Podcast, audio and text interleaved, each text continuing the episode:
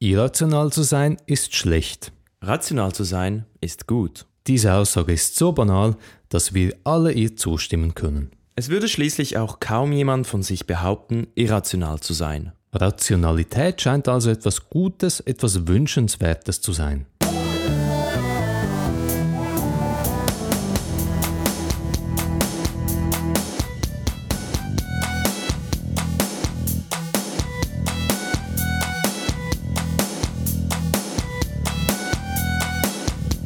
Was meinen wir aber eigentlich ganz genau, wenn wir von Rationalität sprechen? Und wenn wir alle Rationalität so toll finden, warum sind wir dann im Alltag trotzdem doch so oft irrational? Ich bin Tobias Füchslin. Und mein Name ist Marco Kovic.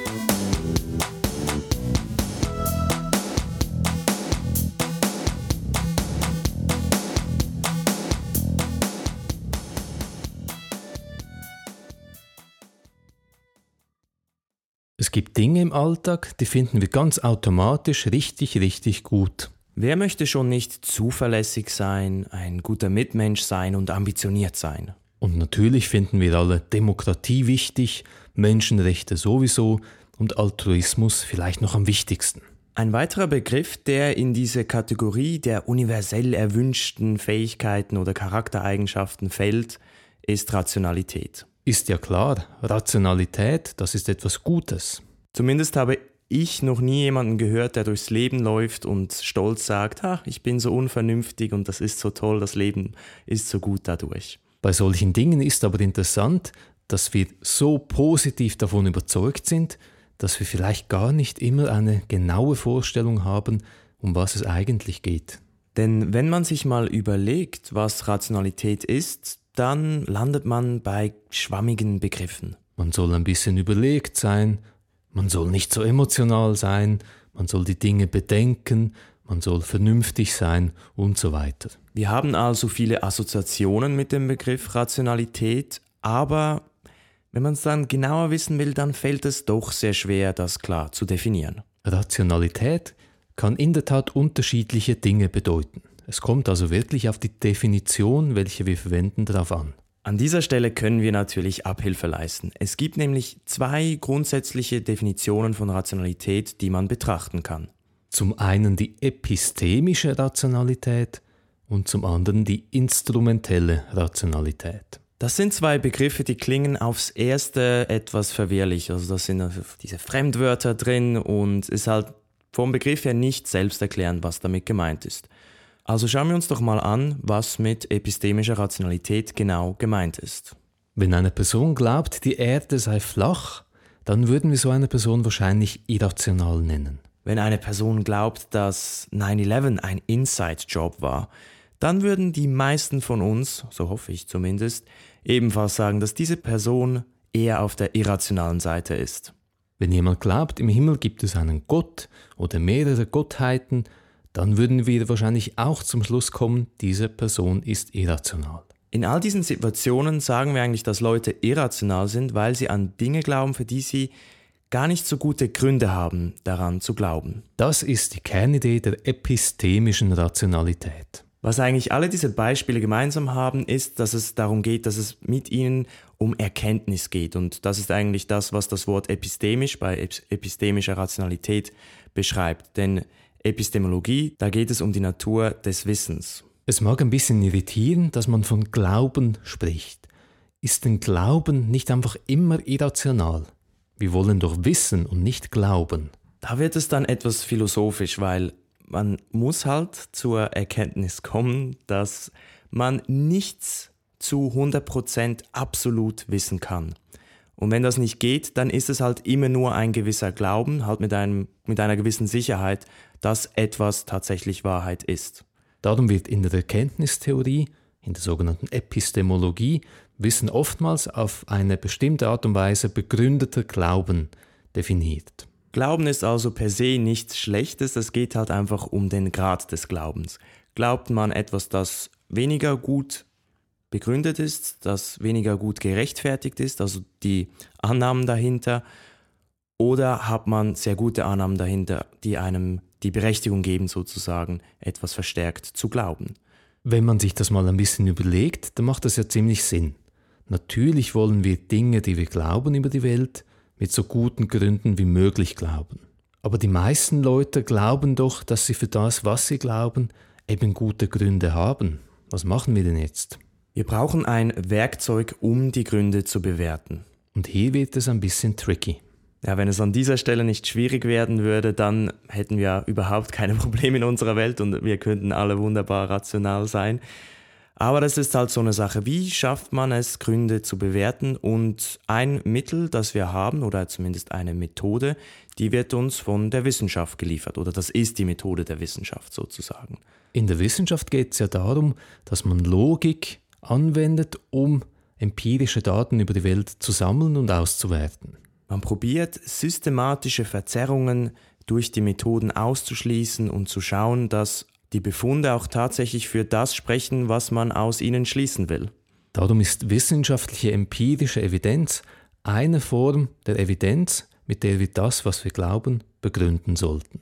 Wenn man nun im Alltag an Dinge glaubt, für die man eben gute Gründe hat, gerechtfertigte Gründe hat, das heißt, die fußen auf kontrollierten, logisch überlegten oder logisch hergeleiteten Annahmen, dann kann man sagen, dass man rational unterwegs ist. Wenn wir epistemisch rational sind, dann sollten wir nicht nur Dinge schon glauben und dann nach Evidenz suchen, sondern uns auch von neuer Evidenz zu glauben inspirieren lassen, in Anführungszeichen. Also durch die Evidenz zum Glauben und nicht vom Glauben zur Evidenz. Wird oft gemacht, dass man seinen Glauben hat, eine, an etwas glauben will, sei es zum Beispiel das gute alte Beispiel mit, mit dem Gott, dass es einen Gott gibt und dann gezielt nach Argumenten, Evidenzen sucht, die das bestätigen sollen, anstatt einfach mal ganz banal zu beginnen, mal schauen, was hat man überhaupt, sollte ich je zum Schluss kommen, dass es einen Gott gibt. Die zweite Form der Rationalität ist die instrumentelle Rationalität. Was hat es denn damit auf sich? Es gibt ja noch weitere Beispiele, wo man sagen würde, dass Leute irrational sind. Eines könnte sein, dass man eine Person hat, die gerne nach Tokio reisen würde mit dem Flugzeug und dann steigt diese Person jedoch in einen Zug ein. Wenn jemand so richtig Lust auf eine Pizza hat, dann aber beim Chinesen Reis mit Tofu bestellt, würden wir auch sagen, irgendwie ist das irrational. Oder wenn eine Person sich ganz klar das Ziel gesetzt hat, ich möchte auf eine Weltreise gehen, darauf richte ich mein Leben aus, dafür muss ich aber Geld sparen und dann das ganze Geld immer wieder für die neueste Mode ausgibt. In diesen Beispielen sind die Leute, die wir irrational nennen, ja nicht unbedingt epistemisch irrational. Das Ganze hat ja nichts damit zu tun, an was die Leute glauben und ob sie gute Gründe haben daran zu glauben. Das sind hier Nebensachen. Eher geht es darum, was für Ziele die Leute haben und mit welchen Mitteln sie die Ziele verfolgen wollen. Das Stichwort Ziele bringt nun genau eigentlich das Wort instrumentell rein. Also das Instrumentelle ist, mit welchen Mitteln versucht man seine Ziele zu erreichen und macht man das nun auf eine rationale Art und Weise. Im Alltag sind wir natürlich meistens nicht so instrumentell irrational wie in unseren Beispielen. Ihr habt ja selber alle bemerkt, mit den Beispielen, die sind ziemlich extrem. Also ich persönlich kenne keine Person, die Flugzeug fliegen will und dann in einen Zug einsteigt oder Pizza will und dann zum Chinesen geht. Was wir aber oft machen im Alltag ist, dass wir unsere Ziele nicht so gut erreichen, wie wir eigentlich könnten. Wir unternehmen also vielleicht die richtigen Schritte, benutzen die richtigen Instrumente, um an ein Ziel heranzukommen, aber zum Beispiel nicht auf die richtige Art und Weise oder nicht effizient genug. Mit gewissen problembehafteten Entscheidungen, die halt doch auch noch mit dabei sind und die man optimieren könnte. Im Jargon der sogenannten Rational Choice Theorie könnte man einfach sagen, wir wollen einen bestimmten Nutzen maximieren und wir handeln so, dass wir ihn nicht maximieren. Ein Beispiel, was vielleicht nicht so extrem ist jetzt wie unsere Einstiegsbeispiele, die wir vorhin hatten, ist, wenn man sich vielleicht das Szenario vorstellt, dass jemand ein ähm, Fastfood-Restaurant eröffnet und sich dann denkt, naja, jetzt brauche ich Kunden, äh, wie hole ich die zu meinem Restaurant? Naja, ich schalte halt Werbung. Werbung schalten als Instrument, um das Ziel zu erreichen, ist ja grundsätzlich ziemlich rational. Diese Person entscheidet sich dann eine Werbung in der NZZ, das ist für unsere deutschen Zuhörer eine Qualitätszeitung in der Schweiz mit einer sehr hohen Auflage. Wenn die Werbung dort drin erscheint, dann wird das Ziel sehr wahrscheinlich zu einem gewissen Grad erreicht. Ein paar Leute, die in der Nähe des Restaurants wohnen, die werden das wahrscheinlich sehen. Aber ist das wirklich eine nutzenmaximierende Vorgehensweise? Die Person muss für eine solche Anzeige sehr viel Geld hinlegen, weil eben die NZZ so eine renommierte Qualitätszeitung ist und sie erreicht damit eine, ja, man kann sagen, eigentlich ein nationales, zumindest im deutschsprachigen Schweizer Raum, Publikum, das aber auch von einer gewissen gehobenen Zielgruppe ist. Sind das die Leute, die man in seinem Fastfood-Restaurant in einem, ja, nach Definition lokalen Ort haben will? Nein, man könnte natürlich viel maximierender vorgehen. Man kann sich das Geld sparen und vielleicht einfach in eine Lokalanzeige investieren oder Flyer verteilen oder von mir aus auch irgendeinen Social Media Influencer aus der Gegend anstellen. Die Unterscheidung nach epistemischer und instrumenteller Rationalität klingt also recht einleuchtend. Diese Unterscheidung ist aber nicht unbedingt in Stein gemeißelt. Man kann argumentieren, dass epistemische Rationalität eigentlich nur eine Unterform oder eine Art von instrumenteller Rationalität ist. Wenn nämlich unser Ziel ist, ein so genaues Bild über die Realität zu haben wie nur möglich, dann ist das geeignete Mittel, um dieses Ziel zu erreichen, das, woran wir glauben, so gut wie möglich zu begründen. So ist epistemische Rationalität eigentlich einfach ein Spezialfall von instrumenteller Rationalität. Aber wir denken, das ist ein Fall, der so oft vorkommt im Alltag und auch so wichtig ist, dass man sich eben gesondert überlegt, woran glaube ich eigentlich, habe ich gute Gründe dafür, dass es sich lohnt, das als eigenstehende Kategorie zu betrachten. Sowohl epistemische wie auch instrumentelle Rationalität sind im Grunde gut verständliche Konzepte. Nichtsdestotrotz verhalten wir uns im Alltag sehr oft irrational.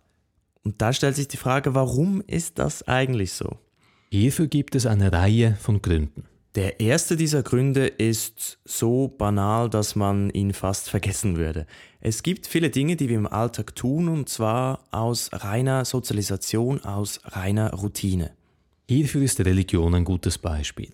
Viele Leute gehen standardmäßig am Sonntag einfach mal in die Kirche oder vielleicht etwas weniger extrem bei speziellen Festen, vielleicht wenn Ostern ist, dass man dann mal in, wieder in die Kirche geht. So richtig intensiv glauben viele Menschen aber nicht unbedingt an das, was in der Kirche gepredigt wird. Meist haben sich Leute nie wirklich vertieft Gedanken dazu gemacht, sondern sie machen es einfach, weil man es halt schon immer gemacht hat.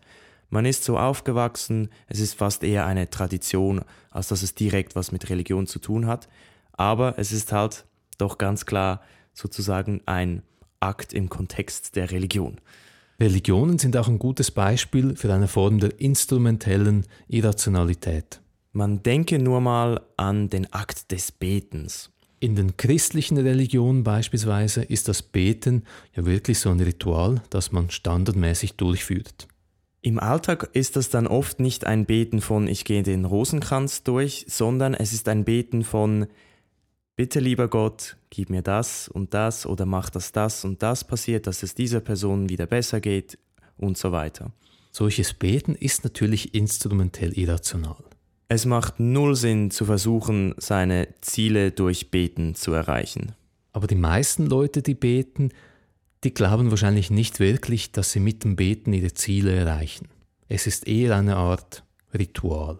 Es kann etwas sein, das man vielleicht eben auch aus seiner Kindheit mitgenommen hat, dass man so vielleicht auch, dass vielleicht auch ein Mittel, die El das Eltern nutzen, damit Kinder irgendwie über Dinge nachdenken, die gerade wichtig sind im Leben. Aber das ist dann etwas, das vielleicht auch weitergeführt wird, auch später im Alltag. Ist auch nichts Schlimmes, aber es ist halt instrumentell irrational. Ein zweiter Grund für oder eine zweite Quelle unserer Irrationalität sind Extremsituationen. Es ist schwieriger, rational zu denken, zu handeln, wenn sich der Körper in Situationen befindet, die nicht Normalzustand sind, die also extrem oder speziell sind. Man stelle sich zum Beispiel vor, man hat Fieber, liegt im Bett und ist so halb am Halluzinieren. Das Ganze übrigens kann auch durch das ein anderes Beispiel durch Drogen ausgelöst sein, kann man eigentlich gleich beschreiben. In solchen Situationen kann es sein, dass wir Dinge machen, die nicht sehr rational sind. Man muss eigentlich nicht mal so weit gehen, man kann eigentlich schon bei Schmerz anfangen. Wenn man auch im Alltag vielleicht einen chronischen Schmerz hat oder etwas dergleichen oder vielleicht gerade aktuell irgendwie ein Schmerzempfinden hat, kann das sehr stark auf die Einschätzungsfähigkeit, auf die, sagen wir, Überlegungsfähigkeit, Urteilsfähigkeit einen Einfluss haben. Ein weiterer Grund für unsere Irrationalität knüpft an diese vorherige Familie der Gründe an. Denken und Handeln im Affekt. Oft sind wir in Situationen, wo ein plötzlicher, unerwarteter Impuls oder Stimulus auf uns einwirkt, von unserer Außenwelt, wo also etwas passiert, auf das wir nicht vorbereitet waren, das uns sehr emotional berührt und eine starke emotionale Reaktion auslöst. Affekthandlungen sind ganz prominent, wenn es um Kriminalität geht. Nicht zuletzt haben wir alle schon mal den Begriff Mord im Affekt gehört. Es kommt tatsächlich immer wieder vor, dass Menschen in Anführungszeichen ausrasten und in diesem Zustand des Ausgerastetseins Dinge machen, die sie sonst nicht machen würden. Wenn wir uns hierzu ein Beispiel ausdenken wollen, und ich hoffe, das wird jetzt nicht zu düster, dann kann man sich vielleicht denken, dass eine Beziehung, die langjährig gut gewährt hat, dann plötzlich vom einen Partner beendet wird. Und in der Situation, wo das kommuniziert wird, kann das beim Gegenüber einen starken Affekt auslösen, insbesondere vor allem vielleicht auch Wut. Es gibt leider dann wirklich immer wieder Fälle, wo die Partnerin oder der Partner ausrastet und gewalttätig wird. Wenn wir es jetzt extrem auf die Spitze treiben, kann es dann eben sein, dass das zum Mord führt. Und zu einem Mord, wo die Person im Nachhinein dann nicht sagt, ja, das wollte ich, das war jetzt die gute rationale Entscheidung, ich will die Person nicht mehr haben, ich will nicht, dass die lebt, wenn sie nicht mit mir zusammen ist, Nein, oft ist es dann so, dass die Person überhaupt nicht verstehen kann, dass sie das je machen konnte, weil sie liebt ja die Person eigentlich. Sie wollte ja genau das Gegenteil, den Partner oder die Partnerin nicht verlieren. Ein sehr eindrückliches Beispiel also, das tatsächlich oft auch passiert im Alltag, wo man sehen kann, wie der Affekt, wie Emotionen unsere Entscheidungen vom Rationalen ins Irrationale führen können. Ein weiterer Grund, warum wir so oft irrational sind, sind die sogenannten kognitiven Verzerrungen. Ach, über kognitive Verzerrungen müssen wir euch zuhören ja nicht mehr viel erzählen. Ihr seid ja richtige Experten. Wir haben ja schon in unseren Folgen 59, 60, 61 über kognitive Verzerrungen gesprochen. Dazu passend dann auch unsere Folge 62 zu Debiasing. Ganz kompakt zusammengefasst, Kognitive Verzerrungen gibt es, weil wir in unserem automatisierten Denkmodus eben nicht immer alles ausführlich und langsam entscheiden, sondern auf Abkürzungen setzen, die eben manchmal in die falsche Richtung gehen. Im Grunde führt das also auf die Fehlbarkeit unseres Gehirns zurück. Die Irrungen und Wirrungen unseres Denkens haben dann natürlich halt einen Einfluss, wenn es darum geht, ob wir uns rational oder irrational entscheiden. Eine weitere wichtige Quelle unserer Irrationalität ist der Umstand, dass unser Hirn eine regelrechte Glaubensmaschine ist. Es fällt uns als Menschen extrem schwer, damit umzugehen, wenn wir fehlende Informationen und Ungewissheiten vor uns haben. Keine Antwort, keine Erklärung zu haben, das mögen wir überhaupt nicht. Und mit mögen ist nicht gemeint, dass das einfach so eine persönliche Einstellung ist von, ah, ich mag es nicht, wenn ich Ungewissheit habe, sondern es ist effektiv etwas, so wie unser Gehirn grundsätzlich eingestellt ist. Es versucht immer, die Lücken zu schließen, die Verknüpfungen zu machen, die Gründe zu finden. Es ist etwas, was auch wirklich ganz von alleine passiert. So sind wir einfach als Menschen. So kann es dann Situationen geben, wo jemand zu Schlüssen kommt, also eigentlich vermeintlich logische Schlüsse zieht. Das erweckte dann den Eindruck, dass das rational entstanden ist, dass man da im rationalen Bereich ist. Was dann aber im Endeffekt eben Dinge sind, Dinge dabei herauskommen, die eben nicht gut begründet sind. Ein recht schönes Beispiel hierfür ist das Mars-Gesicht. Willst du mich beleidigen oder was? Es gibt so eine schöne Aufnahme vom Mars, von der Oberfläche, wo man einfach Gestein sieht. Also geologische Formationen, Hügel, Felsen, Steinbrocken, solche Dinge. Man hatte also einen zusammenhangslosen Haufen an Sedimenten. Einer dieser Hügel sieht dann ein bisschen lustig aus. Ich würde nicht nur sagen, dass er lustig aussieht, er sieht eigentlich erschreckend aus, weil der sieht aus wie ein Gesicht. Das berühmte Mars-Gesicht hat dann ganz viele Leute dazu verleitet zu glauben, dass irgendjemand auf dem Planeten Mars dieses Gesicht bewusst gebaut hat. Diese Leute haben also versucht, mit diesem speziellen Artefakt, das wir haben, das wirklich sehr eindrücklich ist und nicht abzustreiten ist, dass es sehr ähnlich nach einem Gesicht aussieht, haben versucht, die Lücken zu schließen, weil sie irgendwie nicht damit klarkamen, dass das einfach so per Zufall passieren könnte. Sie brauchten also eine Erklärung für die Ungewissheit. Diese unterschiedlichen Quellen, diese unterschiedlichen Ursachen für unsere Irrationalität, die bekommen wir wahrscheinlich nicht ganz weg. Nichtsdestotrotz heißt das nicht, dass man einfach sagen sollte, uff, es gibt so viele Quellen für meine Irrationalität, ich muss das einfach akzeptieren und hinnehmen. Vielmehr sollten wir dennoch versuchen, in unserem Alltag so gut wie möglich rational unterwegs zu sein. Wir brauchen auch keine Angst vor weniger Irrationalität zu haben. Dort, wo wir rationaler sein können, geht es ja genau darum, dass Irrationalität etwas Schlechtes ist.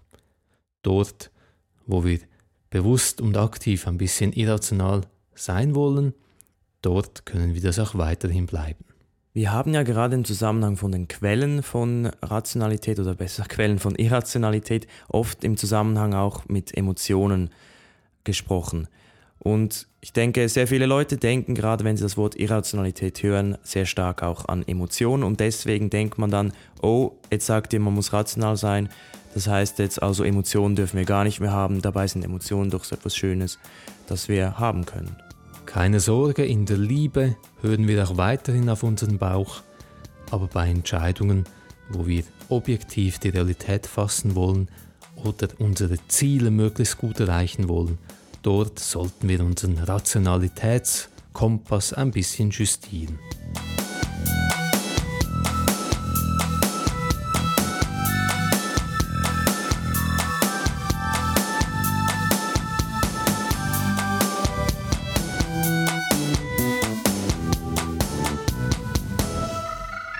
Epistemische und instrumentelle Rationalität sind beide wichtig und im Alltag sollten wir diese Konzepte ein bisschen mehr leben. Wenn ihr noch weitere Folgen von Skeptisch hören möchtet, dann wäre es extrem instrumentell rational, wenn ihr das macht, indem ihr iTunes und SoundCloud nutzt und uns dort abonniert. Auf Social Media gibt es ja ziemlich viele epistemisch irrationale Dinge. Eine kleine Oase in dieser irrationalen Wüste ist unsere Präsenz auf Facebook und Twitter – wenn ihr nach Skeptisch Podcast sucht, dann findet ihr uns recht schnell. Die heutige Folge wurde produziert von Dominik Pfleghaar. Dominik produziert jede Folge so effektiv, dass man den Nutzen nicht mehr weiter maximieren kann. Wir hoffen, die Folge hat euch gefallen. Und bis zum nächsten Mal. Bleibt immer schön. Skeptisch!